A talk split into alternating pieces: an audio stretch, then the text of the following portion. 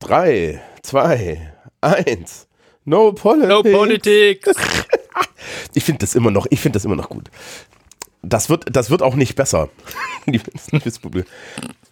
ja, das, ich bin bei diesem Kanal nicht angetreten, ja, um das ernst zu meinen. Wobei beim letzten Mal haben wir irgendwie anderthalb Stunden über Geisteswissenschaftlichkeit geredet. Heute nicht. Guten Tag, Stefan. Guten Tag, Thomas. Guten Tag. Ähm, erzähl erstmal, wer du bist, was du machst und dann nähern wir uns dem Thema. Okay, mein Name ist Stefan Pfister. Ähm, seit Corona betreibe ich auch einen Podcast, Stefans Steckenpferde, auf achtungdata.de. Habe auch einen YouTube-Kanal, obwohl den hatte ich vorher schon, aber erst seit der Corona-Zeit bestücke ich den regelmäßig mit Linux-Videos. Äh, bin nebenbei noch Hobbyautor und habe im zarten Alter von 40 Jahren angefangen, ein Instrument zu erlernen. Genau, und das wird unser Thema werden. Hobbyautor. Was, was autorierst du? Ja, also so im Alter von 14 habe ich mal angefangen mit Gedichten und äh, bin dann irgendwann zu Kurzgeschichten übergegangen. Ich habe das dann irgendwann wieder gelassen. Und nachdem ich ja mittlerweile so autorinnenlastige Umfelder habe, ne, mit, mit, mit Andi und so, traue ich mich das auch nicht mehr. Warum? Das ist, äh, wenn du, wenn du im Umfeld die Experten hast, die dann so gütig auf dich drauf gucken und sagen, ach, weißt du, das war ein guter Versuch. Ich bin jetzt auch in einem Alter, wo ich sage, das ist emotional nicht mehr ganz mein Ding. Oder ja, auch. Bei, bei, mir auch ein bisschen weniger geworden, äh, als ich dann angefangen habe, Musik zu machen. Also irgendwie fehlt dann auch die Zeit ein bisschen. Genau, Musik machen. Also du hast mit 40 also genau. zu lernen. Also ich habe im Januar immer Geburtstag und äh, ich war dann noch knapp so einen halben Monat 39. Da hat meine Frau mir dann zu Weihnachten eine Gitarre geschenkt. Okay. Ähm, ohne, ohne höhere Absichten, oder? Ja, also es war schon immer mein Wunsch, Gitarre zu lernen. Mhm. Aber es war aus verschiedenen Gründen früher nicht möglich. Also meine Eltern, die hatten es nicht eingesehen, äh, überhaupt das Geld dafür in die Hand zu nehmen und mir so ein teures Instrument zu kaufen. Also das war früher, als ich noch Kind war, eine teure Sache, ein Instrument zu spielen und nicht wirklich so gewöhnlich oder normal. Ich wollte gerade sagen, also so, so, weiß ich nicht, was man heutzutage hier so beim, beim, ich, ich klicke nebenbei auf Tom, bei Thomann und weiß ich nicht, also inzwischen kriegt man die Gitarren ja nachgeworfen. Ja, ne? Ich wollte gerade sagen, hier so, hier so, ich, ich, bin, bin bei den Konzertgitarren, ne, was man so, vielleicht womit man so, so normalerweise anfängt, da können wir gleich noch drüber reden. So eine, eine Vollgitarre irgendwie, ja super, da gibt's eine, da gibt's eine für 60 Euro, da kannst du, da kannst du dem Kind in die Hand drücken, da kann man danach noch verheizen. Genau. Ähm, ja, das aber gab's das alles früher nicht. das ist, das ist richtig. Du bist, du, du müsstest ungefähr so in meinem Baujahr-Sektion sein. Dementsprechend, ich kenne das ja auch. Also, ähm, meine Eltern wiederum haben mich Musikinstrumente in, in jungem Alter lernen lassen, weil sie der Meinung waren, dass das Kind irgendwie ein Hobby braucht. Interessanterweise führte das auch dazu, dass ich sehr früh einen Computer daheim stehen hatte. Also die, die Förderung war nicht schlecht. Also ähm, an, an der Stelle, sie haben sich da immer Gedanken gemacht und auch, auch irgendwie mir da so mein Nerdspiel äh, in die Hand gedrückt. Und bei mir war das aber so, dass ich halt noch zu DDR-Zeiten sogar mit sieben, sechs, sieben in die Musikschule gegangen bin und ähm, dann dem Schlagzeug anheimgefallen bin, was natürlich ein viel, viel größeres und teureres Instrument ist. Ne? Also das ist dann das ist heutzutage immer noch eine Investition. Also wenn du irgendwie ein Kind hast, das du ein Schlagzeug kaufen willst, dann bist du unter 500 Euro dann doch nicht dabei. Ja, man hört die Unterschiede. Ich habe bei Thomann mal welche ausprobiert. Das, ja, boah, man hört die Unterschiede. Also du kannst, du kannst sehr viel, du kannst wirklich sehr viel mit Stimmung machen. Ja, stimmt nicht. Also es gibt hier so, so das, das ich habe gerade hier Millennium, das ist die Hausserie vom Thomann. Da gibt für, für 100 Euro ein Set, aber ganz ehrlich, das willst du niemand antun. Bei 200 Euro wirst du dabei. Also das sind auch Preise, das sind, kann, kann man sich eigentlich nicht vorstellen. Also ähm, ich war damals froh, dass ich für 500 Euro auch so ein Einsteiger-Set dann mal ergattert, ergattert habe. Oder waren's? Nee, das war noch Marktzeiten, aber ja. Ähm, Und das war dann auch schon, schon, schon viel, viel später. Ja, und ich habe ich hab Schlagzeug spielen gelernt. Halt mit sieben, acht, neun, zehn. Zehn Jahre lang, bis ich irgendwie 18 war. Ähm, und du hast jetzt mit 40 mit Gitarre angefangen. Mit oder ohne Lehrer? Ja, es war, ja, das sind so die Schwierigkeiten, wenn man als Erwachsener ein Instrument dann beginnt zu lernen. Es war erst einmal nicht drin, dass ich überhaupt einen Lehrer bekam. Wie? Da wird sich also, doch jemand finden, der mercenary genug ist, dass ich mir einfach so Kohle hinlegst. Also meine, meine erste Anlaufstelle war die Musikschule in Schweinfurt. Aha. Und die haben mir dann zunächst mal gleich mal gesagt, äh, Erwachsene, wir nehmen nur Schüler. Hä? Okay, das kenne ich so nicht. Ähm, weil, ich kann mich erinnern, als ich so 17, 18 war, die städtische Musikschule bei mir in Eisenach.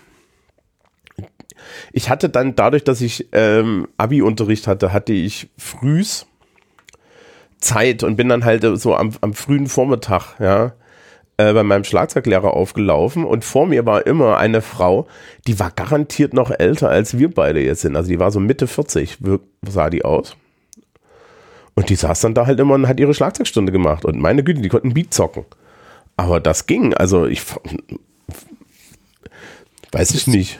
Es scheint keine eine Schwein, Schweinfurter Eigenheit zu sein. Der, die Musikschule ist irgendwie staatlich städtisch, keine Ahnung. Die durften das auch nicht. Die dürfen, okay. Also in der Zwischenzeit haben die das geändert. Ah. Aber. Nicht mehr für ja, dich. Ich würde das jetzt nicht mehr machen bei der Musikschule, denn die verlangen 20% Aufschlag von Erwachsenen. Ja, gut, aber das kann ich noch irgendwie so ein bisschen verstehen. Ja. Das finde ich schon eine Frechheit. Also ich habe eine Tochter, die jetzt inzwischen 18 ist, die spielt seit ihrem fünften Lebensjahr Mandoline. So, ich weiß, was das kostet. Ja, ja. ja. Das, heißt, das heißt, die wollen jetzt, die wollen jetzt mehr. Ähm, ich bin gerade, ich bin gerade am gucken. Ähm, bei, hier bei uns in Bamberg, ja. Ähm, da steht jetzt, da steht jetzt nichts. Äh, außer, dass wenn du nicht Einheimischer bist, dass du mehr zahlst. Das finde ich süß. Aber, aber da kostet die, die Unterrichtsstunde, äh, also Einzelunterricht im Monat für mich jetzt 92 Euro. Ja, gut. Wenn man das teilt, aber es passt eigentlich. Ne? Leute müssen ja auch. Nach normalen Preisen. Ja. Ähm, und so. Also, ich meine, du bist halt auch mit 1000 Euro im Jahr dabei, ne? Aber das ist ja. halt okay. Ähm, das finde ich ja noch halbwegs in Ordnung. Aber wenn ich dann nochmal 20% Aufschlag drauf kriege auf die 1000. Ja, das ist so ein bisschen schwierig. Ja. Ähm, ich weiß jetzt nicht, ob die hier Erwachsene nehmen oder nicht. Das sagen sie jetzt nicht so ganz so klar. Ähm, wahrscheinlich muss ich, auf, muss ich hier auf diese Anmeldebögen gucken und so. Aber ähm, ja, also, okay, aber du hast einen Lehrer gefunden oder eine Lehrerin. Ja, auf der Gitarre war das dann recht abenteuerlich. Ich habe es dann äh, mit VHS-Kursen versucht. YouTube. Mit YouTube. In, YouTube habe ich sehr intensiv genutzt. Mhm. Also für, gerade für Gitarre findet man da Sachen ohne Ende. Es gilt ja auch als eines der einfacheren Instrumente. Äh, das würde ich jetzt mal bestreiten wollen. Nein, du hast nun noch nie probiert, Orgel zu spielen. Ja, es gibt immer noch eine Steigerung. Also, Gitarre ist halt, gilt halt immer so als einfaches Instrument, weil die Leute sich nicht vorstellen können, was man eigentlich koordinatorisch zwischen der linken und der rechten Hand da so macht. Und man muss berücksichtigen, wenn man nur Song- äh, oder Liedbegleitung damit machen will, ist man nach drei Jahren auch fertig. Ja. Also je nachdem, ne? Also Power Chords gehen schneller. Ja. Also ich kann, ich kann mich dran erinnern, als ich mal irgendwie noch so Bandmusik gemacht habe, da hatte ich ähm, äh, unser, unser Gitarrist hat so klassisch Gitarre gelernt und den haben sie dann komisch angeguckt, äh, als er tatsächlich irgendwie Barré-Griffe auf der Rockgitarre gespielt hat. Ne? Und dann so und, und alle so, oh, da spielt jemand Barré-Griffe, der hat das ja wirklich gelernt. Ja, wir benutzen alle Power Chords. Das heißt jetzt nicht, dass Power Chords schlechter sind, aber es ist natürlich, also ich, ich kenne mich auch damit nicht genug aus, aber das kannst du mir jetzt gleich erklären. Ähm, dass Power Chords so ein bisschen so eine, so eine, so eine Abkürzung sind. Ja, im Prinzip sind es auch so eine Art Barré-Akkorde, die man hin und her schieben kann. Also bei dem klassischen Barré ist es halt so, dass man dann halt nach Möglichkeit irgendwie so alle sechs Seiten runterdrücken muss mit seinem Zeigefinger an der linken Hand. Und bei den Power Chords spielt man immer nur so zwei, maximal vielleicht drei Seiten, die direkt übereinander liegen oder nebeneinander liegen. Und die anderen, die kann man so schön abdämpfen. Die müssen gar nicht klingen. Beim klassischen Barré müssen die alle klingen, wenn man Pech hat. Ja. Und das macht es dann ein bisschen schwieriger von der Technik. Und dadurch, dass wir bei Rockgitarren, also mit E-Gitarren spielt, die dann auch noch verstärkt sind, da muss man immer ein bisschen den Lärm auch wegdämpfen. Ja. Also, also wir werden das jetzt ein bisschen. Vielleicht, vielleicht fangen wir einen Meter weiter vorne an. Also, nachdem du ja jetzt frisch lernst, also du möchtest dann von mir noch erklärt bekommen, wie man Schlagzeug spielt. Ähm, und die Antwort ist, man zähle bis vier und benutze seine Hände. Ähm, also du möchtest wissen, wie ich es geschafft habe, Gitarre dann. So. Ja, naja, also das ist ja so ein bisschen unser Thema. Also, also äh, du hast, du hast jetzt am Ende dich mit, mit VHS-Kursen und mit, mit YouTube durchgeschlagen. Oder nee, Moment, das, die, die, Reise war noch ein bisschen. Okay, dann, dann machen wir erstmal weiter. Also ich habe damit mit einem VHS-Kurs angefangen und äh, dann habe ich noch einen Cousin, der in einer Kirchenband so Schlagzeug und Gitarre spielt und der hat mhm. mir dann jemanden vermittelt, der mir dann ein bisschen ein paar Einzelstunden gegeben hat. Ähm, das war jetzt ein guter Musiker, der aber leider jetzt nicht so so ein Händchen hat im Umgang mit anderen Leuten, dem so ein bisschen die Social Skills fehlen. Ähm, nach drei Stunden oder so hat er sich das dann wieder erledigt. Also ich habe dann vorwiegend mit YouTube weitergemacht und ab und zu mal einen VHS-Kurs aufgetrieben, der mich ein bisschen weitergebracht hat. Und dann war ich mal längere Zeit, so ein Dreivierteljahr, in einer privaten Musikschule, wo ich dann innerhalb von einer kleinen Gruppe mit vier, fünf Leuten dann Gitarrenunterricht bekommen habe. Die waren dann altersmäßig auch gemischt oder? Das war ziemlich gemischt, ja. ja okay. Aber das waren auch alles so Spätbeginner. Also das, das ist dann nett. Ich glaube, ich glaube, das ist, ich glaube, das ist das Schlimmste. Das, das würde ich mir, glaube ich, so als das Schlimmste vorstellen, wenn ich jetzt irgendwie so mit, mit, mit 40, so zwischen so ja, 5, 6, 7, ja, 14-Jährigen dazwischen steckt, stecke, da, das ist schwieriger. Ja. Wenn die wenigstens 18 sind. Das habe ich dann mal freiwillig mal gemacht, weil ich dann auch auf E-Gitarre weitergemacht habe. Und dann bin ich in der Gruppe mit den Kleinen gelandet. Das war auch mal ganz witzig. Ja, man ist halt weird, ne? Okay. Ja, vor allem, wenn man dann was kann, dann heißt, oh, der Alte spielt uns an die Wand. okay. So, ähm, bist du jetzt also in einem Zustand, dass du sagen würdest, du kannst Gitarre spielen? Ähm, ja, also äh, ich habe zwischendurch in einer Kirchenband E-Gitarre gespielt. Ähm, die als Atheist in der Kirchenband, das ist auch eine witzige Sache. Die meisten in der Kirchenband, die waren auch nicht sonderlich überzeugt. Wir waren vielleicht so sechs bis acht Leute und zwei davon waren wirklich christlich motiviert. Ich war zwölf Jahre lang ehrenamtlicher Mitarbeiter in einem kirchlichen Jugendtreff. Ja, also ich habe da regelmäßig irgendwie die Krippe mit aufgestellt. Die Kirche ist froh, wenn die Menschen da sind. Ja. ja. Stimmt, die freuen also. sich über jeden, der hilft. ähm, die Kirchenband, die gibt es inzwischen nicht mehr. Ich bin jetzt äh, ja, also das lief dann parallel zur Kirchenband. Ähm, da habe ich auf äh, dem Mittelalterfest in Schweinfurt eine Gruppe von äh, Zupfmusikern gesehen. Das war das Schweinfurter Mandolin- und Gitarrenorchester. Mhm. Die sind ja mit Mandolin und Konzertgitarren aufgetreten. Und da bin ich einfach mal zu denen hingelaufen. Die gehören zum, äh, zu den Naturfreunden, Naturfreunde e.V. Das ist auch eine verrückte Sache an sich. Es gibt eine Tradition von Zupforchestern mhm. die, aus, der, die äh, aus der Arbeiterbewegung entstanden sind. Das hat man so in Bayern, Franken gar nicht so auf den Schirm und kennt immer nur die Blasorchester. Ja, aber ich, ich halte das jetzt ja schon so für, für, was etwas, was man hier so in der Gegend ähm, zumindest würde ich vermuten, dass wir sowas haben, weil Bayern auf der anderen Seite und auch Franken diese schöne Sache hat, dass Traditionen halt einfach auf dem Leben gehalten werden. Und ich habe davor überhaupt nichts davon gewusst. Ich habe die zum allerersten Mal so auf dem Mittelalterfest gesehen, habe dann recherchiert, wer sind die, was machen die, kann ich da vielleicht auch mitmachen. Und dann habe ich da mal den Kontakt mit ihnen aufgenommen. Ja, komm vorbei, schau es dir an. Bin hin, habe die Gitarre mitgenommen. Äh, ja, ich habe ohne Noten angefangen, Gitarre zu spielen. Mhm. So mit den Akkorden, Mhm. Wie greife ich die so mit Griffmustern und so? Hatte so rudimentäre Notenkenntnisse, also konnte sie, im Prinzip konnte ich die Noten dann schon lesen.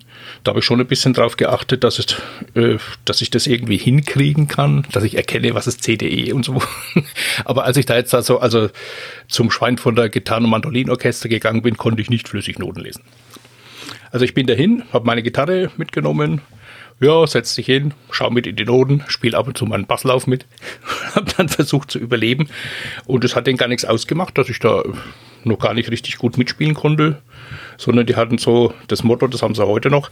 Also wer, wer bei uns mitmachen will, egal auf welchem Niveau, komm vorbei, versuch's. Mhm. Ist auch die einzige Art, wie man jetzt irgendwie Leute auf Dauer dann dazu kriegt, ne? Also du, kannst, kannst halt nicht so wirklich äh, wählerisch sein heutzutage, wenn, wenn du als so, so einen Verein hast, weil ich glaube, der Zulauf ist jetzt nicht so riesig. Ja, inzwischen bin ich der Leiter dieser Musikgruppe. ja. Okay. Man muss sagen, das ist ein ernsthaftes Problem mit dem Nachwuchs. Also, also als, als ich damals da aufgeschlagen bin, war ich schon der Jüngste. Und inzwischen äh, sind auch einige dann äh, krank geworden, gestorben, haben aufgehört. Und äh, zeitweise waren wir so Richtung 30 Spieler. Äh, es gab da mal Knatsch mit dem damaligen Dirigenten, dann ist die Hälfte abgewandert. Inzwischen sind wir nur noch 13 aktive Spieler. Mhm. Und natürlich eine gewisse Menge an Leuten braucht man, weil sonst ist man kein Orchester. Und äh, so, so Stücke und so wollen ja dann halt auch irgendwie ausgeplant sein. Ne? Du brauchst dann ja halt schon so verschiedene Stimmen und so und lauter solche Sachen. Richtig. Also, Wenn da eine Stimme nicht besetzt ist, dann hast du ein Problem. Genau. Ne, also weiß ich jetzt nicht, theoretisch wahrscheinlich. Es, ich gehe mal davon aus, halt, es gibt dann eine Bassgitarre, es gibt eine normale Gitarre, was weiß ich noch, irgendwann mit einer Dreiviertelgitarre und dann gibt es irgendwie Mandolinen wahrscheinlich in drei Stimm, Stimmqualitäten, von denen ich keine Ahnung habe. Also die Mandolinen gibt es äh, in zwei Stimmen, erste und zweite Stimme. Mhm. Dann gibt es noch die sogenannte Mandola, die ist eine Oktave tiefer als die Mandolinen. Und das ist ein Mangelinstrument. Deswegen äh, habe ich jetzt angefangen, Mandola zu spielen. Weil wir haben da nur eine Person und wenn die gerade mal nicht kann, ähm, er, ist grad, er ist immer sehr aktiv in der Schweinfurter Kulturszene, hat viele Termine und wenn eine Mandola nur da ist und fehlt, dann ist das schwierig. Also spiele ich jetzt seit einem Vierteljahr Mandola und bin von der Gitarre da weggegangen. Und dann haben wir noch die normalen Konzertgitarren und für gewöhnlich ein oder zwei Bässe. Also Leute, die Kontrabass spielen. Ja. Ähm, ist jetzt Mandoline so groß unterschiedlich zur Gitarre? Was ist das? Ja, Mandoline hat vier Doppelseiten. Und Gitarre hat ja sechs Einzelseiten, wenn du keine zwölfseitige hast. Genau, dann hat sie nämlich sechs Doppelseiten. Aber ähm, und sie ist anders gestimmt. Genau. Das ist. Ich habe damals, als ich im Orchester gespielt habe, hatten wir auch die armen Menschen hatten halt einfach nur Scheißnamen. Das war die Zupfergruppe. Oh, so schlecht finde ich den Namen nicht, aber ja, die meisten wollen das nicht. Kannst du dir vorstellen, wie das ist, wenn du als, als, als 17, 16, 17-jähriger verrotzter Schlagzeuger in so, in, so, in so einem Symphonieorchester sitzt, ja? Und dann wird unten auf der anderen Seite des, der Kirche, ja, also wir saßen so auf so einer Empore meistens mit dem Orchester, weil da Platz war, dann die Zupfergruppe angekündigt. Die Blicke untereinander waren schon immer so, ach du Scheiße. Ja, aber ja, es gibt natürlich das klassische Zupforchester. Äh, liebes Publikum, man findet das alles in den Shownotes. Ich mache nebenbei wunderschöne Shownotes, wo ihr dann auch Dinge lernen könnt. Zum Beispiel, was ein Zupforchester ist. Ähm, und ja, aber äh, es, es hatte immer den Geschmack von, von, von, um Gottes Willen, was machen die da, ne? Ja, die meisten finden uns schon vom Auftritt ein bisschen seltsam immer. Es, es ist halt, es ist halt sehr feine Musik, muss man sagen. Ne? Also das ist, ist wenn ich äh, ich, ich habe hier gerade die Wikipedia-Seite offen, da steht dann irgendwie die Geschichte des Zupforchesters und dann steht als steht Renaissance und Frühbarock und 20. Jahrhundert da. Und dann weißt du ungefähr so ungefähr, was du da so zu kriegen kriegst. Und ich meine, Renaissance-Musik ist unheimlich schön, aber halt auch, ne? Das ist halt, das ist gerade Renaissance-Musik ist ja gerne mal so feingeistig. Das Gesingen, was die da machen, ist auch immer so, so hoch und feingeistig und das ist dementsprechend schwierig. Ja. Ähm, Ja, es wird auch versucht, das jetzt äh, modernere Sachen zu spielen, auch äh, mal Klassik für Zupforchester umzusetzen. Mhm. Aber es gibt da die Traditionalisten, die da immer sehr dagegen sind. Dass man also sowas wie Vivaldi mit dem Zupforchester spielt. Für manche Leute geht das gar nicht. Aber warum? Ich meine, ich, also genau solche Sachen würden sich doch gut geben. Also so hübsche, so, so eine hübsche Barockmucke, ne, hier mit so, mit so, mit so, mit so einem Basso Continuo drunter. Das, also das, jetzt, jetzt, das kann ich mir halt gut vorstellen. Ich, meine, ich habe so Zeug natürlich auch im Orchester selber gehört und kenne mich da so ein bisschen mit aus, aber das kann ich mir schon so vorstellen. Aber gut, wenn du jetzt sagst, du bist der Jüngste dort, ne, dann hat man halt auch vielleicht dann irgendwie so, so ein Problem damit, dass die, die, die Menschen nicht, nicht unbedingt aus ihren Sachen rauskommen. Ja, aber man kann es ja, ja probieren. Und das sind Leute in der Zupfmusikszene, die jetzt vielleicht nicht gerade unbedingt älter als ich sind, ne? erstaunlicherweise. Die Traditionalisten. Mm. so die professionellen Dirigenten und Musiklehrer, die man da mal trifft. Ja, da stellen wir mir immer die Frage, machst du das jetzt für dich oder machst du das fürs Publikum? Ne? Weil wenn du es fürs Publikum machst, dann ist die Antwort klar, dann musst du halt vielleicht auch mal eine, ja, vielleicht dann doch mal mindestens was Gefälliges mit dazu tun. Ja. Es ist ja auch für uns angenehmer, wenn wir auch mal was Moderneres spielen, wie Fluch der Karibik zum Beispiel. Also Pirates of the Caribbean. Ja, genau. Ja, das ist jeder Zimmer, das ist super mit Zupforchester. Ja, und man, da gibt es also, da gibt's dann natürlich auch die entsprechenden Noten und so, ne? Also, ja, es gibt alles. Also, das ist ja, ich, ich glaube, das ist dem Publikum gar nicht so bewusst, aber man kriegt im Endeffekt alles auf alle äh, Instrumentenarten umgestimmt. Man muss halt nur die Kohle auf den Tisch legen, damit man das kriegt. Ja. Was, was, kostet, was kostet so ein Satz? So Pirate the Caribbean, was, was lege ich dafür auf, so auf den Tisch? So einen kompletten Orchestersatz, so gut und gerne so 120, 150 mit allen Stimmen. Hängt oh. jetzt von der Anzahl der Stimmen ab. Ja, aber dafür, dass man es dann halt mehr als einmal spielt, ne? Das Problem ist halt, äh, man muss es für jeden Spieler dann nochmal haben. Also du meinst, meinst, du meinst 120 pro, pro, Nase? Ja, das war jetzt nämlich ein Satz. Ei. Und da ist nämlich die Frage, darf man das dann einfach kopieren oder nicht? ja. N natürlich nicht.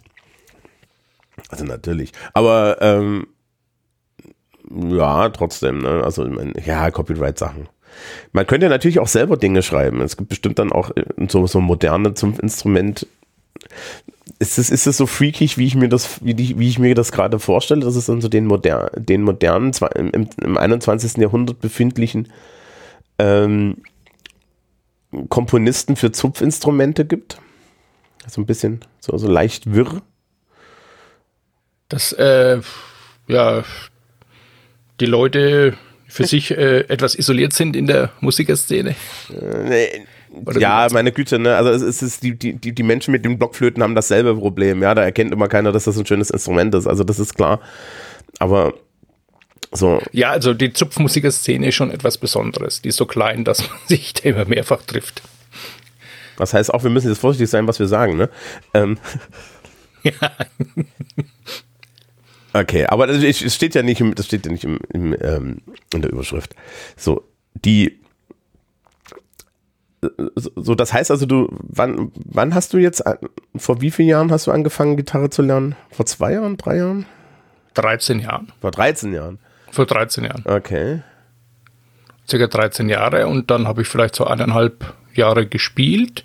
Da bin ich mal irgendwie so auf die Kirchenband aufmerksam geworden. Ah, okay. okay und jetzt bist du der, der, der Leiter des, des Zupforchesters. Das ist natürlich ein steiler Werdegang. Ich bin natürlich nur der organisatorische Leiter, ne? nicht der künstlerische Leiter. Ich bin nicht der Dirigent oder so. Ja.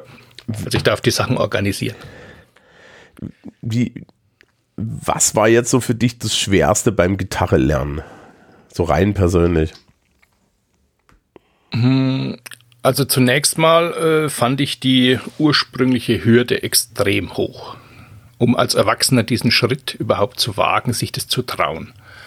Denn so in der Öffentlichkeit und auch im Bewusstsein äh, von vielen Menschen und auch, muss ich sagen, bei einigen Musiklehrern ist mir das aufgefallen, gilt so die Aussage, wenn du das als Kind nicht gelernt hast, kannst du es als Erwachsener vergessen. Das lernst du nie mehr so gut. Okay, wüsste ich jetzt als jemand, der sich ja auch so in dem Bereich, ne? Äh, warum? Also ich verstehe es auch nicht. Also ich meine, natürlich, es ist ein bisschen wie Fahrradfahren. Je früher man es lernt, desto, desto weniger Probleme hat, ne? Aber es ist halt auch die Frage, wo willst du ankommen, ne? Also. So es muss ja niemand zum genialen Berufsmusiker werden, wenn man als Erwachsener noch ein Instrument lernt, also. Ja, äh, ich meine, du, ne, du kannst jetzt anfangen, Geige zu lernen, okay, dann, ne, die quietscht halt, je nachdem, wie man, welchen, welchen Stil man da lernt, quietscht die halt ein bis drei Jahre. Und dann kannst du halt Geige spielen. Du, das ist ja für deine Freude. Also ich habe ja auch, auch Menschen im Umfeld, die dann so sagen, ja, wir haben jetzt angefangen zu singen und so. Ich muss mich halt immer die Frage stellen, was ist jetzt mein Anspruch? Ne? Und anscheinend reicht es ja für Auftritte. Also insofern. Genau. Also, also die, die sozialen Hürden waren schon nicht ohne. Ich meine, wurdest du schräg von der Seite angeguckt mit was? Du lernst Gitarre? Nein, die haben mich, also jedem, den ich gesagt habe, der hat mich dann dafür bewundert. Was, du traust dir aber was. Okay. Es hat jetzt keiner gesagt, bist du völlig blöd oder so, das kriegst du nie hin, sondern das, oder, boah, das finde ich jetzt aber stark von dir. Ja, das ist aber ein backhanded Compliment, ne? Das ist also so, ja, äh, warum? ich meine, es ist jetzt, ja, das ist, äh, äh, interessanterweise ist es etablierter, Fremdsprachen nochmal zu lernen, ne? Also das ist interessant. Ähm, aber so, so ein Instrument. Ich meine, die Frage ist dann halt so, die fehlt dir fehlt dir dann, also vielleicht müssen wir überlegen, so die Idee hat, ja, okay, du bist jetzt halt schon so alt, dir fehlt vielleicht die Kreativität, aber das ist halt auch Käse. Ja, ja. auf jeden Fall. ja, also äh, insbesondere, weil man ja gerade je nachdem, wie man ähm, äh, wie man mit mit, mit dem Instrument so umgeht, ja, und wie man so selber disponiert ist, selber gar keine eigene Kreativität braucht, sondern äh, im Endeffekt auch einfach sagen kann, okay, die Kreativität anderer Leute, ne? Also ich meine, Orchestermusiker sind ja jetzt auch nicht unbedingt so die, die, die großen Kreativen. Also als ich im Orchester gespielt habe, habe ich mir nicht gedacht, boah, da füge ich nochmal einen Trommelwirbel ein, ja. Sondern da lagen halt die Noten und dann hast du das gemacht und das ist halt auch so ein bisschen Handwerk. Hauptsächlich. Man spielt ja das, was einem vorgegeben wird und der Dirigent hat noch seine Extrawünsche. Genau. Hier lauter, hier leiser. Oh Gott, Wir ja. betonen da nicht. Also ich hatte, es, ich, es gab nur ein Handsignal, das ich gesehen habe. Wildes Winken nach unten. ah ja. Das ist halt, wenn du den Rockschlagzeuger in so ein Orchester da hinten hinsetzt und sagst so, ja, komm hier.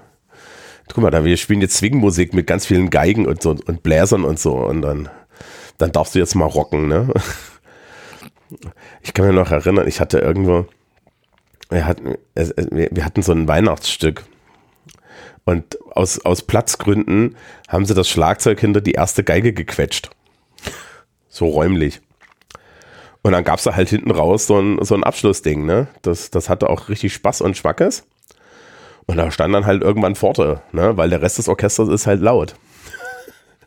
Hatte die Geige keine Chance. Was? Die, die, die, die, zwei jungen Damen, die da saßen, die haben sich danach umgedreht und haben mich gefragt, ob ich einen Arsch offen habe. Und ich gesagt, der da oben hat gesagt, ich soll lauter sein. Ja, und ich meine, das ist halt wirklich, also es, es, tut halt wirklich Schläge, ne? Also du solltest, man, sagen wir mal so, vor dem Schlagzeug sollte man sich nicht unbedingt dauerhaft aufhalten. Schon, und, und die, es, es ist halt auch blöde. Aber ähm, nee, also das sind, das ist also nicht so das Problem gewesen. Du hast am Ende das also alles gelernt, ne? Ja. Finde ich, finde okay. ich jetzt ist ja, ist ja irgendwie, ist ja irgendwie toll. Also, äh, haben die dann auch alle brav geklatscht und kommen zu den Konzerten und, und so und zahlen Geld? Nö, die kommen dann extrem wenig zu den Konzerten. Ja, das ist natürlich. Ja, äh, genau, da kriegst du dann so, ah, na, ich weiß nicht, das ist jetzt nicht so meine Musik. Genau, das ist es. Man muss sie ja nicht dauerhaft mögen, aber es ist ja schon mal ein Erlebnis, sich da überhaupt mal Live-Musik ja anzuhören. Ah, das ist wie mit Blasmusik. Ich glaube auch, dass man wieder mal sich sowas aussetzen muss. Ich meine, ich habe dann immer das Glück, dass ich dem nie ausgesetzt wurde, als ich noch irgendwie im Orchester saß. Deswegen ich jetzt von Zupferkupfen erzählen kann. Ähm, aber ja, so, so, so, hat das denn so deinen persönlichen Horizont sehr erweitert? Ähm, die Zupfmusikgruppe ja, und aber auch die Blasmusik, weil das ist noch so eine Nebengeschichte.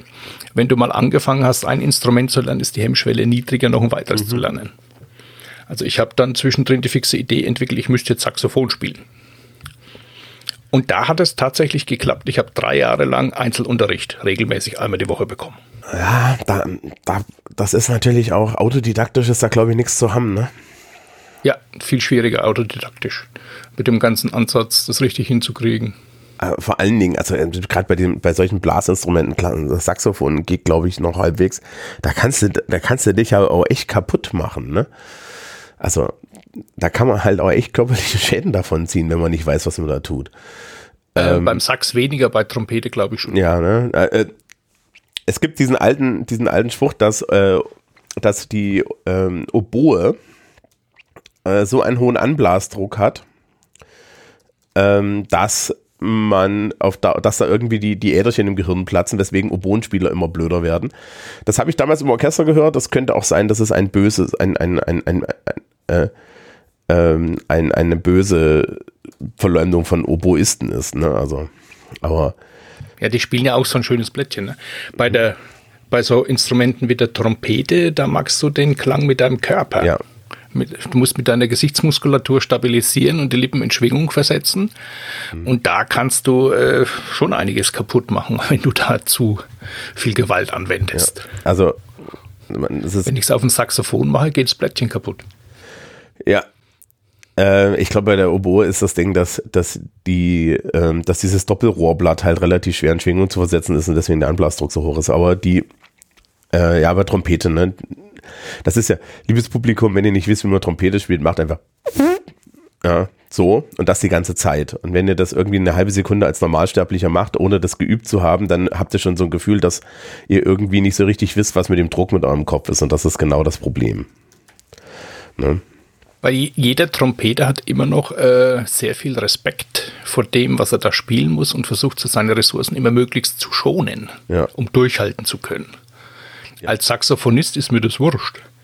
Ich kann, egal wie lange ich spiele, immer noch einen Ton rausbringen. Ein Trompeter ist nach einer Stunde am Ende. Ja, na, vor allen Dingen, wenn es hoch wird, ne? Also das ist ja auch so, das, das ist, das ist ja so eine direkte äh, Verknüpfung zwischen äh, der dem, dem Anblasdruck ne, und der Lippenspannung und sonst was. Also das ist ja auch einer der Gründe, warum so Blasorchester eigentlich ab bestimmten Temperaturen nicht mehr spielen, weil du an so einer kalten Kanne, ja, das nicht funktioniert. Ja, aber sehr, sehr spannend. Spielst du dann auch in einem Blasorchester? Ähm, ich habe zwischendurch zwei Jahre in einem äh, traditionellen Blasorchester gespielt, also mit böhmisch-mährischer Musik. Äh, das ist ein sehr interessantes Erlebnis. Also ich muss sagen, die Blasmusik, also ich bin ja als Kind mehr oder weniger ein bisschen damit aufgewachsen, weil meine Eltern die gerne gehört haben. Und es gab ja immer örtlich Kirchweih einmal im Jahr. Und so als Hörer finde ich sie nicht so spannend, aber wenn man das selber spielen muss, die ist ziemlich kompliziert zu spielen. Ja. Das also, ist gar also, nicht so einfach. Also, also so, so, wenn wir so böhmisch-mährische ist, ist, ist so das, was man sich jetzt unter klassischer Blasmusik vorstellt, ne? Genau, das ist da. Ja, das ist, ähm, das ist tatsächlich, äh, ich meine, da kann man immer noch gut Geld mit verdienen, muss man dazu sagen, ne? Also, das ist das, das ist das andere. Ja, irgendwie haben da so zwei, drei Stars der Szene, so Ernst Mosch und so, dafür gesorgt, dass alle irgendwie dasselbe spielen wollten über lange Zeit hinweg. Und das hat die Szene ziemlich monoton gemacht. Ja, äh, das muss jeder alte Kameraden spielen. Ja. Das muss jeder alte Kameraden spielen und irgendwie die Amboss-Polka. Also an, an sich ist das ganze äh, böhmischer Traum oder sowas, an sich äh, ist die Musik schon ein bisschen äh, unterschiedlicher, als man es so im ersten Moment glaubt und durchaus etwas vielfältiger, aber es werden halt immer dieselben Sachen gespielt. Und so in Sennfeld, wo ich früher ursprünglich herkomme, die haben ja so einmal im Jahr ihre traditionelle Kirchweih. Die hatten so ein spezielles äh, äh, Trachtenorchester. Ähm, das ist bekannt. Also ich tue da niemandem weh, wenn ich das jetzt sage. Die haben sich jetzt inzwischen geändert. Also deswegen darf ich das jetzt wahrscheinlich sagen. Die, das, bei denen war das immer so, die haben äh, sehr schlecht geklungen, sofern sie noch nicht viel getrunken hatten. Und dann, wenn sie sich so ein bisschen eingestimmt haben, so im Laufe des Abends und so einen gewissen Pegel hatten, dann haben die gut gespielt. Und wenn es dann wieder, wieder schlechter. zu viel war, genau, dann wurde es hintenrum wieder schlechter. und da hat man immer genau gemerkt, dass sie ab einer gewissen äh, Stelle dann immer wieder von vorne angefangen haben, auch zu spielen mit ihren Nummern. ähm, das entspricht ungefähr sämtlichen Klischees, die ich so über, über so insbesondere so, so Volksfestblasorchester kenne. Ja, also ähm, in, in, den, in, in den Bläserkreisen, die ich so kannte, gab es durchaus den Begriff des Ansatzbieres. Ja. Ohne Bier läuft's nicht. Ja. Also. Also ich, ich habe dann jedenfalls zwei Jahre dann also bei dem Blasorchester in Schwebheim mitgespielt, so das örtliche, der örtliche Musikverein. Und das wurde mir auf die Dauer dann aber ein bisschen verleidet, weil äh, man hat äh, immer, immer so das Gefühl bekommen, du als Saxophonist braucht man dich ja eigentlich nicht. Ne? So für diese traditionelle Musik. Ja. Hauptsache die Trompeten sind da und die anderen. Auch wenn Ständchen gespielt werden oder so. Ja, bitte melden, wer kann. Saxophon, ihr könnt daheim bleiben. Okay. Und das fand ich auf die Dauer dann doch etwas frustrierend. Und da bin ich dann zu einem anderen Musikverein abgewandert. Ja, ich habe mal ein halbes Jahr lang in einem symphonischen Blasorchester gespielt. Das war lustig. Ich bin in, jetzt in sowas Ähnlichem gelandet. Das ist eine äh, Art Erwachsenenbläserklasse, wo also auch viele Leute rein sind, die spät begonnen haben, Instrument zu lernen. Und da äh, spielen wir auch eher so konzertante Sachen wie Filmmusiken und solches, solche Geschichten. Ähm, also, also das, ist, das war eine Concertband in, in, äh, äh, in, in, äh, in Schottland damals. Und das fand ich aber geil. Also und, und da geht's auch ohne, geht's, geht's auch ohne Saxophone nicht. Das hört sich doch gut an. Was, was habt ihr da so gespielt? Ähm, Weihnachtsmusik, weil das war über Weihnachten.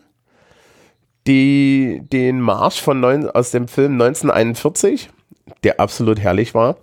Da, da muss ich übrigens sagen, ne, also das war einer dieser Momente, wo ich mich durch die Orchestrierung um um meinen Spaß gebracht fühlte als Schlagzeuger. In den Noten, also das, das hatte so mehrere Durchläufe, ne? Und dann hatte das hinten ein, ein Finale. Und in dem Finale, da, die, man, man kann sich das jetzt nebenbei anhören. Ich verlinke vielleicht irgendwie noch eine, eine Variante davon. Äh, da ist auf jeden Fall so ein Stopp drin und dann gibt es einen Schlag auf der großen Trommel und dann geht's weiter. Und die große Trommel hat man dem Deutschen gegeben, weil mit Marschtrommeln kennt er sich aus. Und da war eine Kanone notiert. In dem letzten Durchgang war eine Kanone notiert und sie haben es so umgeschrieben, dass ich die Kanone nicht bekommen habe. Weißt du, also da hast du einmal in deinem Leben eine Kanone notiert und ich kriege keine Kanone, ja. Und das ist ein Perkussionsinstrument gewesen und ich hätte so gern die Kanone gehabt. Das ist ja gemein. Ja, tja. Das ist, das, das ist genauso wie wenn du die, die, die, die Ouvertüre 18 äh, 19, 1928 von, von äh, Tchaikovsky spielst und du darfst dann am Ende nicht irgendwie rumballern. Ähm, also, für was ist man Schlagzeuger geworden, wenn man nicht, nicht, nicht die, die, die lustigen Perkussionsinstrumente benutzen darf? Ähm, das ist wie mit der Amboss-Polka, ne? Amboss in D und dann, und so, oder die Schreibmaschine in The Typewriter, das sind solche Sachen. Also, die, die, machen dann halt auch schon Spaß. Aber ja, solche Sachen haben wir gespielt. Ähm, Bohemian Rhapsody war im Anlauf, als ich dort weggegangen bin und so, und das war ziemlich cool. Ah, die haben wir auch gerade im Programm. Ja. Es gibt sich halt auch gut. Mhm.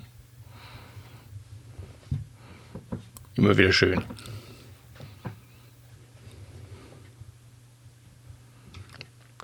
Ja. Ähm, ansonsten. Hast du noch Fragen? Hab ich noch? Ich habe keine Fragen mehr. Ich glaube, wir haben.